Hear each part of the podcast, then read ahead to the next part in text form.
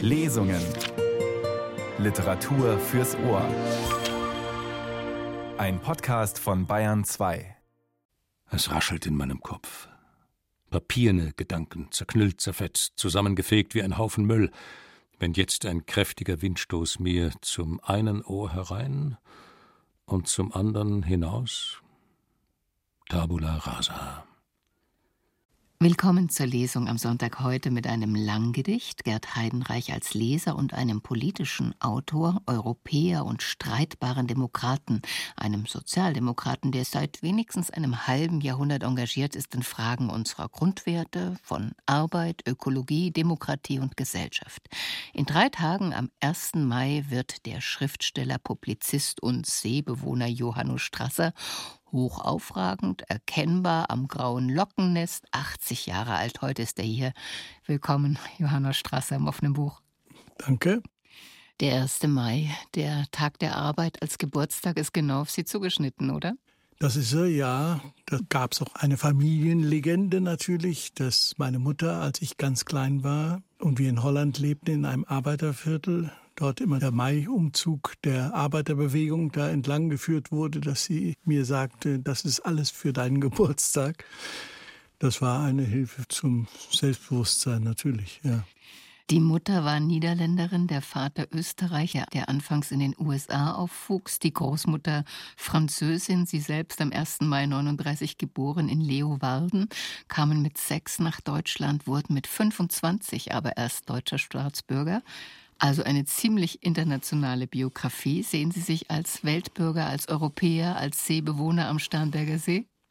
Also Weltbürger habe ich festgestellt, da sind mir die Schuhe etwas zu groß. Aber Europäer ganz offensichtlich, sehr stark natürlich westeuropäisch geprägt, mit einer fatalen Liebe zum Balkan, merkwürdigerweise. Woran merken Sie das Europäische an sich? Das ist eine Sache der Literatur, der geistigen Auseinandersetzung. Das ist eine Frage natürlich der Musik, sofern es sich um klassische Musik handelt. Und natürlich die politischen Vorstellungen, nicht? Einer politischen Kultur, die auf der französischen Revolution beruht. Das ist ja das große Ereignis, das uns dazu gebracht hat, die Fesseln der diktierten Meinung abzulegen und es zu wagen, selbst zu denken. Das war das große Ereignis überhaupt, dass jeder Mensch sein eigenes Recht hat auf Meinung, auf Lebensgestaltung und so weiter und dass dies auch immer wieder erkämpft werden muss, was man dann in Deutschland ja sehr leidvoll erleben konnte. Und, und wiedererlebt? Und wiedererlebt, weil die alten Vorstellungen nicht ganz ausgerottet sind natürlich und die wieder auftauchen bei uns, in anderen europäischen Ländern, Ungarn, Polen. Sie sind ein politisch engagierter Schriftsteller. Sie waren immer ein kritischer Kommentator und Weiterdenker an der Politik. Auch als PEN-Präsident im Einsatz für verfolgte Autoren, Autorinnen, auch im Einsatz bei den Wirren der Deutsch-Deutschen Vereinigung. Als Publizist, als Essayist sind Sie immer ein kritischer Citoyen mit Weggefährten wie Brandt und Grass und Böll. Was würden Sie sagen, von welchen Ideen, welchen Werten waren Sie vor allem Dingen geleitet? Was war und ist Ihnen wichtig? Der Wert der Gleichheit im politischen Sinne, die Ebenbürtigkeit der Menschen im politischen Prozess. Wie stellt man die her? Es ist eben da ein ganz wichtiger Punkt, dass es Gleichheitsvoraussetzungen gibt für eine funktionierende Demokratie, weshalb dann die ganzen sozialen Fragen sich immer verbunden haben mit der Frage der freien Meinungsäußerung, die ein zentraler Punkt ist. Für mich war das immer miteinander verbunden, weil ich festgestellt habe, als wir zunächst in kleinsten Verhältnissen aufwuchsen mit sieben Personen, als mein holländischer Großvater vorübergehend da war, mit sogar acht Personen in zwei Zimmern, dass man unter solchen Bedingungen einfach schlechtere Staatschancen hat. Und das hat mich mein Leben lang geprägt, dass ich nie auf die Idee gekommen bin, weil einem selbst das gelang, dass man studieren durfte, dass man von daher das Recht hat, auf andere herabzuschauen, die das nicht geschafft haben, weil die sozialen Voraussetzungen dafür doch sehr ungleich verteilt sind bis heute. Wir haben jetzt eine Situation, wo Europa in große Probleme geraten ist, Europa dringend einen auch strukturellen Neustart braucht. Da hat der Macron ein bisschen was dazu gesagt. Ich würde schon noch darüber hinaus zu denken wagen. Aber in Deutschland ist das alles äh, so, dass man zunächst mal die Erfahrung in Deutschland gemacht hat, wir haben ganz gut reüssiert, indem wir Europa kaputt gemacht haben. Wir haben die Südeuropäer belehrt, sie sollen ihre Hausaufgaben machen und haben uns ansonsten eine Austeritätspolitik verpflichtet, die dazu geführt hat, in allen Ländern außer Portugal dass äh, die Chancen dort für junge Leute ins Leben zu starten miserabel sind. Und das ist etwas, was wir von Deutschland her verändern. Ich habe das Gefühl, dass zunehmend in der SPD, die jetzt begreifen, dass der neoliberale Sündenfall unter Schröder, dass der nicht nur in Worten, sondern auch in Taten wieder gut gemacht werden muss. Sie begannen als Dolmetscher, als Übersetzer bei Ford. Sie promovierten in Philosophie, habilitierten sich in Politologie, also ein weites Spektrum. Wie kamen Sie zum Schreiben? Ja, als junger Mann schreibt man natürlich Gedichte, um Mädels rumzukriegen, nicht? Das war der wesentliche Grund. Ich hatte immer Glück, in schlechten Schulen einen guten Lehrer zu haben und der war meistens ein Deutschlehrer. Einer der späteren äh, zündenden Punkte war natürlich die Begegnung mit Günter Grass und dass ich mit Grass und Böll und Carola Stern zusammen diese Zeitschrift gemacht habe und wir im Hause von Günter Grass wohnten und Günter Grass jeden Morgen, wenn ich mir die Augen rieb und aus dem Bett kam, sagte, wann schreibst du endlich deinen Roman? Ich hatte über so eine Geschichte ihm erzählt und er hat auch schon ein paar Geschichten veröffentlicht. Und dann habe ich das schließlich auch gemacht. Ja, das war der letzte Anschub dafür. Wie vertragen sich denn Parteipolitik und Literatur? Eigentlich gar nicht. Es gibt ja Kritiker, die sie deshalb skeptisch anschauen und sagen, Chefideologe, jemand, der so ein aufrechter Sozialdemokrat ist, wie kriegt der das zusammen als Schriftsteller? Ach Gott, die Menschen sind ja alle widersprüchlich, wenn man sich ein bisschen ehrlich selbst betrachtet, was alles in einem so herumrumort. Ich bin nicht aus einem Stück. Und ich wache morgens manchmal auf und setze mich an meinen Schreibtisch mit einer Tasse Tee und dann entdecke ich irgendeinen Zettel und da habe ich irgendwann vor Monaten was draufgeschrieben und dann plötzlich merke ich, daraus wird heute ein Gedicht. Wie das funktioniert, weiß ich nicht. Man muss den Mut haben, zuzugeben, als Aufklärer und vernunftbegabter Mensch, dass es Bereiche gibt, die eben nicht so einfach methodisch zu erfassen sind. Und dazu gehört die Imagination und wie das funktioniert. Es ist ein Probieren und manchmal hat man eine merkwürdige Zuversicht, heute wird mir was gelingen und dann gelingt auch was. Und manchmal gibt es Tage, da rennt man vor die Wand und man produziert gar nichts. Sie schrieben Gedichte, Romane, Essays, Hörspiele, immer mit einem politischen Grundton. Auch das autobiografische Langgedicht, das wir heute hören, spiegelt gesellschaftspolitische Themen. Der Wind heißt es. Von welchem Wind ist die Rede? Na, der Wind ist in diesem Gedicht erstmal das Transportmittel, das die unterschiedlichen Ideen, Erfahrungen heranweht und wieder wegweht, Stimmen kommen. Das ist ja eine ganz realistische Situation, wenn man sowas schreibt, dass man selbst nicht genau weiß, woher kommt das alles. Und man ist nicht selbst derjenige, der es sozusagen ins Feld führt, sondern es ist eine merkwürdig, nicht zu benennende Kraft, die das treibt. Und da ist die Metapher Wind, glaube ich, sehr geeignet dafür. Es kann sehr stürmisch zugehen, es kann sehr langsam wehen, es kann ein säuselnder Wind sein. Meistens bedeutet das dann, dass dann noch was ganz anderes kommen kann, wenn der Wind so säuselt. Ja. Johannes Strasser im offenen Buch und sein Weggefährte Gerd Heidenreich liest leicht gekürzt Der Wind. Bei den barmherzigen Schwestern springt er über den rostigen Schinkelzaun, dreht ein paar kokette Pirouetten auf dem Kopfsteinpflaster und wisch ist er weg. Der Hexenwind schwingt sich hinauf ins Lichtgewitter der Eichen. Berlin in den Siebzigern.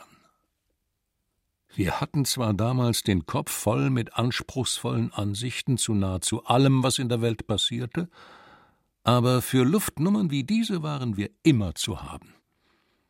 Meinem Ur-Ur-Urgroßvater mütterlicherseits setzte er zu auf der langen Steigung vor Recogne, oder war es vor Bar-le-Duc? Es ist kein Verlass auf den Luftikus. Als ich Kind war, schlich er nachts ums Haus, flüsterte mir durchs halboffene Fenster Geschichten zu, die eigentlich, aber woher hätte ich das wissen sollen, nur für die Erwachsenen bestimmt waren. Er kitzelte mich mit einer Binse im Ohr wenn ich mich im winterfahlen Gras der Bahndammböschung in der Aprilsonne wärmte. Und einmal stieg er einer Lerche folgend in den blassblauen Himmel hinauf, nur um sich von oben auf mich zu stürzen, als wäre ich ihm als Beute versprochen. Es ist der Wind, der die Ungeduld sät, auf den Straßen, den Plätzen in meinem Kopf, er wird kommen, tuschelt er, wird den Stein aufheben, den von so vielen Enttäuschungen glattgeschliffenen Stein? Einer findet sich immer, der den Stein aufhebt und ihn ins Allerheiligste schleudert. Das ist seine Stärke, dieses Tuscheln, dieses Sticheln. Immer hat er das letzte Wort, oder das erste, das die Gedanken aufscheucht, dass sie wie ein Schwarm Stare in meinem Kopf herumflattern, ein Leben lang, mal hierhin, mal dahin, unangekündigte Richtungswechsel. Ein Trauerspiel ist es, mit ansehen zu müssen, wie unser gerupfter Heimatplanet in die verheißene Zukunft taumelt. Erst neulich wieder lauerte er mir an einer vertrauten Straßenecke auf, an der man nach menschlichem Ermessen vor Überraschungen hätte sicher sein müssen. Ein Hohngelächter ausstoßend fuhr er als rotierende Staubsäule quer über eine Baustelle und wischte dem Polier den Hut vom Kopf. Das hättet ihr sehen sollen, wie die Rumänen oben auf dem Baugerüst sich den Bauch hielten vor Lachen. Ach, die stillen Spätsommerabende meiner Kindheit. In der Senke vor dem Wald ein hauchdünner, kaum wahrnehmbarer Nebelstreifen, die Ferne zitiert ein Hundegebell. Und plötzlich, ganz deutlich von jenseits des Kanals, einzelne Stimmen wehen heran, wehen vorbei. Verlorene Stimmen aus alten Geschichten. Sagen Sie ihm, dass er für die Träume seiner Jugend soll Achtung tragen, wenn er Mann sein wird. Es ist alles inszeniert. Die Treue zu den Träumen, die Treue auch zu den Menschen, die hungernd und dürstend nach Freiheit und Gerechtigkeit sich mit Ideen den Kopf vollstopfen, in nomine Patris et Filii et Spiritus Sancti. Es raschelt in meinem Kopf. Papierne Gedanken, zerknüllt, zerfetzt, zusammengefegt wie ein Haufen Müll, wenn jetzt ein kräftiger Windstoß mir zum einen Ohr herein und zum anderen hinaus. Tabula rasa. Jeder sollte einmal im Leben die Chance zum radikalen Neuanfang erhalten, und sei es, um dieselben Fehler noch einmal zu machen. In Kenntnis der Folgen und der Folgen der Folgen. Ganz cool und ohne schlechtes Gewissen. Wirklich geglaubt haben wir das alles ohnehin nie, was man uns als Wegweisung mitgab, als wir seinerzeit, wie man so sagt, ins Leben aufbrachen. Musik. Musik. Alle paar Wochen geht mit Aplomb eine Ära zu Ende und fängt eine neue an. Mit Feuerwerk, Girlanden und Lautsprecherreden. Träumer sind wir. Schlafwandler, die auf einem Lichtstrahl balancieren, der von einer längst verloschenen Sonne in unsere Weltnacht herüberdringt. Ich spitze die Ohren, horche auf den Wind höre, wie er in meinem Kopf nach Verwertbarem stöbert. Vor Recogne oder war es vor Bar-le-Duc? Auf der langen, beschwerlichen Steigung treibt er meinem Ur-Ur-Urgroßvater mütterlicherseits mit der Erinnerung den Straßenstaub in die geröteten Augen. Edle Einfalt, stille Größe. Thomas Bouch auf der Brücke am Tay muss seinen Hut im steifen Nordwest festhalten, während er seine allzu frohgemute Lobrede auf das Eisenbahnzeitalter hält. Kollege Fritz Haber, dem die Welt den Kunstdünger verdankt, organisiert vom Kaiser Wilhelm Institut aus den Gaskrieg in Flandern und betet zu einem Gott, an den er nicht glaubt, dass der Wind sich nicht drehen möge. Den braven Tüftlern bei Osram gelingt es in jahrelanger Kleinarbeit, die Haltbarkeit der Glühbirne um den Faktor 10 zu reduzieren. Das Alte ist alt nicht und neu nicht das Neue. Eine Duftspur lockt mich hinaus in den Park, wo ein Nachtvogel sich aus einer Baumkrone löst und lautlos über die Lichtung gleitet. Das Ganze bis zum Überdruss vertraute romantische Erschütterungsarsenal. Die öligen Schlieren auf dem schwarzen Tümpel glänzen im Widerschein der Straßenlaternen. Es ist gut, wie es ist, flüstert die Nacht. Es ist gut, wie es ist, flüstert der Wind. Aber es bleibt nicht so. Die große Parenthese. Früher glaubten wir, sie könne alles verändern in einer Welt aus lauter Subjekt, Prädikat, Objekt voll versiegelten Aussagesätzen. Ich gehe den Weg, den ich im Traum schon tausendmal gegangen bin. An der brüchigen Friedhofsmauer entlang, durch den Torbogen, über den Platz. Bäckerei und Café Taifun Yildirim, der Besitzer steht rauchend vor der Tür. Er lächelt mir entgegen. Wie immer, fragt er, wirft die Kippe auf den Boden und tritt sie aus. Wie immer, sage ich. Sie hören Radiotexte. Das offene Buch Gerd Heidenreich liest Der Wind von Johannes Strasser.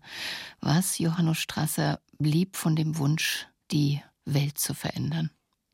Der ist bei mir nicht abgenutzt. Ich bin auch überhaupt nicht pessimistisch. Ich glaube, dass der Wunsch so tief in den Menschen steckt, dass der nicht abzuwürgen ist. Im Augenblick haben wir eine schwierige Situation. Wir haben ein Ansteigen autoritärer Meinungen und wir haben Regierungen, die wir schon für längst überwunden gehalten haben, selbst in Europa. Aber es gibt auch sehr viele junge Menschen, die sich heute engagieren. Das, was diese Fridays for Future Jugendlichen machen, ist eine erstaunliche Sache. Ich kann mich entsinnen, dass ich bei jeder Lesung in den Schulen immer über Jahre hinweg versucht habe, diesen jungen Leuten zu sagen, es geht um eure Zukunft. Ihr müsst Europa umgestalten. Und das war nicht immer sehr erfolgekrönt. Aber jetzt plötzlich sieht man, da wächst doch etwas bei den jungen Leuten. Und in der dritten Welt auch. Immer gibt es neue Aufstandsbewegungen in Nordafrika und in anderen Gegenden der Welt. Also man sollte sich nicht einreden lassen, das sei alles schon ausgekocht. Wir sind im Augenblick in einer ganz schwierigen Umbruchssituation. Das kann in alle möglichen Richtungen gehen. Und ich würde jeden ermuntern, dafür zu sorgen, dass es in die richtige Richtung geht. Ich erinnere mich. Wir wollten fliegen, uns wie die Möwen im Winde wiegen. Aber wenn man es genau nimmt, sind wir in all den Jahren nie über die Pubertät hinausgekommen. Reden, das ja. Unser Vokabular reicherte sich mit sturmgewaltigen Wörtern an. Aufmerksamkeitsdefizitsyndrom, Kernkompetenz, Restrisiko. Wir sagten, was wir für unsere Meinung hielten. Immer wieder sagten wir uns unsere Meinung, aber es half nicht gegen die Schwerkraft. Wie klebriger Pfefferkuchenteig hafteten die Wörter an unseren Mündern. Nächtelang haben wir die Frage diskutiert, wie lange ein Mensch, wenn es darauf ankomme, von den Luftgeschäften der Poesie leben könne.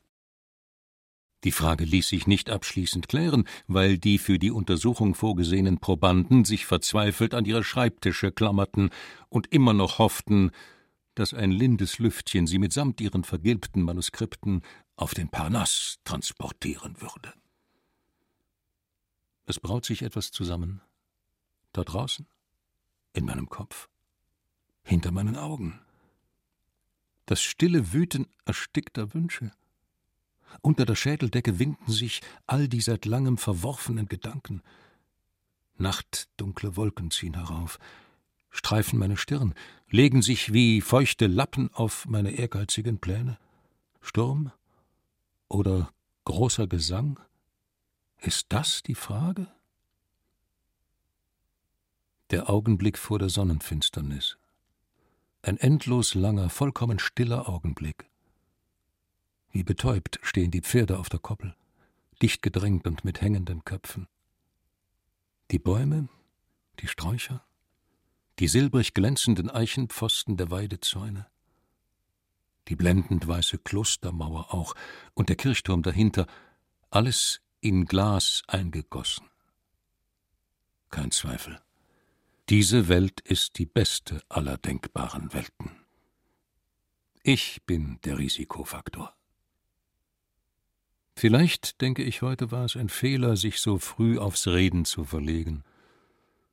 Vielleicht hätten wir stattdessen lieber auf die wechselnden Launen des Windes achten sollen. Wir aber sagten uns, das menschliche Gehirn ist eine plastische Masse, warum es also nicht mit Wörtern versuchen? Mit mächtigen das ganze Denken auf einen Schlag umflügenden Wörtern oder mit geflüsterten, laut geflüsterten, wie die auf der Bühne beiseite gesprochenen, die nur scheinbar nebensächlich, in Wirklichkeit aber prall von Bedeutung und folgenreich sind. Kommunikative Kompetenz. Auch das ein Begriff, den wir uns, um in kommenden Stürmen bestehen zu können, zu eigen machten. Die Nacht aller Nächte. Als sie herangekommen war, steckten wir immer noch bis zum Hals in den Vorbereitungen. Wir hätten die einmalige Chance zur Bewährung gerne ergriffen, als sie sich uns bot. Aber wir waren noch nicht so weit. Ich liege in meinem Bett und höre, wie draußen Don Franciscos Höllengetier heulend und kreischend von einem Ende zum anderen über den brennenden Himmel fährt der Schlaf der Vernunft oder ihr Endsieg? For in that sleep of death what dreams may come. Ich greife nicht ein. Ich bin nicht zuständig. Ich rechne mich nicht zur Tätergeneration. Gewalt macht stumm den, der sie erleidet, und den, der sie, als hätte er nie eine andere Wahl gehabt, am ersten, besten, nächsten verübt. Ehe wir begriffen, was sie mit uns machten, hatten wir einen Knebel im Mund. Sie banden uns mit unzerreißbaren Stricken, stellten uns auf der Bühne aus, als abschreckendes Beispiel für die Jugend des Landes. Ich erinnere mich, dass am Morgen nach der Sturmnacht der Himmel wie entblößt sich über mir wölbte, und tausende von Bergfinken mit roten Schnäbeln auf dem Rasen hinter dem Haus sich von dem nächtlichen Schrecken erholten. War das ein Zeichen? Betört vom Schleiertanz der Algorithmen vergaßen wir, was wir im Traum gesehen hatten. In Kalifornien erfanden sie neuartige Vorrichtungen, um Menschen und Maschinen einander näher zu bringen – im Haus schmolz der Abstand von einem Zimmer zum anderen auf einen einzigen Tastendruck zusammen. Auf einmal quoll die Zukunft über von schwer zu fassenden Neuerungen. Die Drehung der Erde um die eigene Achse beschleunigte sich. Wir krallten uns fest an Bäumen und Büschen, um zu verhindern, dass wir aus Versehen ins All hinausgeschleudert würden. Tag und Nacht war die Luft voller Schreie. Freudenschreie oder Schreie der Angst das war nicht genau auszumachen. Wie damals auf der Kirmes, wenn sich das Kettenkarussell schneller und immer schneller drehte. Aber das waren andere Zeiten. Diese hier waren reines Futur. Manchmal hilft es, die Augen zu schließen, sich Bohnen in die Ohren zu stopfen und mit lauter Stimme die Marseillaise zu singen. Manchmal hilft nicht einmal das, weil der abendliche Duft von blühendem Flieder oder der süße, die Sinne verwirrende Ludergeruch des Bauernjasmins mit jedem unbedachten Atemzug problemlos unter unsere Haut gelangt. Aus der Zukunft zurück gehe ich im gelben Licht der Straßenlaternen durch eine mir fremde Stadt. Taifun, denke ich, Taifun Yildirim, und gab es hier nicht von Rosen überwuchert? Staubpartikel tanzen im Sonnenstrahl. der durch den Spalt im Vorhang dringt. Ich bin, könnte man sagen, guten Mutes. Ich weiß zwar immer noch nicht, wer ich bin, aber ich lebe. Lebe in einer sich ständig von selbst zu meinem Vorteil verändernden Welt. Auf mich kommt es vielleicht gar nicht an. Ich werde genau genommen nicht gebraucht. Wenn ich mich eines Tages in Luft auflöste, bliebe nicht einmal ein Schatten zurück. Vielleicht, denke ich, sollte man spaßeshalber oder als Demonstration des guten Willens sich eine Vogelfeder an den Hut stecken, einen Trachtenjanker anziehen und derbe Schuhe und einfach hinaus über Stock und Stein Stabreime stiften Zusammenhänge. Eine heitere Erdenschwere legt sich auf meine Augenlider. Über mir, in meinem sich ins Himmel weite dehnenden Hinterkopf, höre ich den Warnschrei des Hähers. Ein Windstoß, der durch die Baumkronen fährt, verrät mir die Anwesenheit der Götter. Natürlich sind sie nicht meinetwegen hier, sie sind auf der Durchreise, auf dem Weg ins Exil. Ich werde mich bemühen, sie nicht zu stören bei ihren himmlischen Flüchtlingsgesprächen. Ich höre Stimmen, viele Stimmen, ein anschwellendes Gemurmel, das näher kommt. Wie ein Feldherr stehe ich auf der Mauer, während unten im Tal das Heer der Enterbten vorüberzieht. Einer findet sich immer, der den Stein aufhebt und ihn ins Allerheiligste schleudert. Ich sehe die Frauen am Ende ihrer Kräfte, wie sie sich in der brennenden Sonne auf Koffern und Bündeln niederlassen, um mich mit ihrer Demut zu beschämen. Die Männer sehe ich, rastlos gehen sie auf und ab, ausweglos in Selbstgespräche verstrickt. Ich blicke in die Augen der Kinder, die vor lauter Hunger und Durst sich nicht ihrer Spiele erinnern können. Das Floß der Medusa. Unser Biologielehrer zeigte uns, mit dem Projektor an die Klassenwand geworfen, eine Reproduktion des berühmten Bildes um uns am Beispiel der Schiffbrüchigen zu belehren, wie es um den Menschen bestellt ist und um seine Moral, wenn es hart auf hart kommt.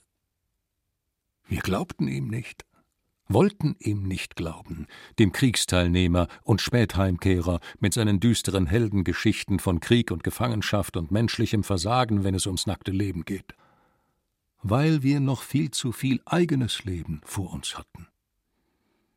Ein sanfter Hauch noch nicht wirklich ein Wind kräuselt die dunkle Wasseroberfläche. Ein Anfang, so unwahrscheinlich wie sechs Richtige im Lotto oder die Entstehung der Welt. Bevor ich mich mit einem Sprung ins Nirvana retten kann, nimmt mich dieses Nichts von Wind, dieser lächerliche kosmogonische Furz an die Hand und flüstert mir ins Ohr: Es ist nicht zu Ende. Es fängt wieder an. Immer fängt es noch einmal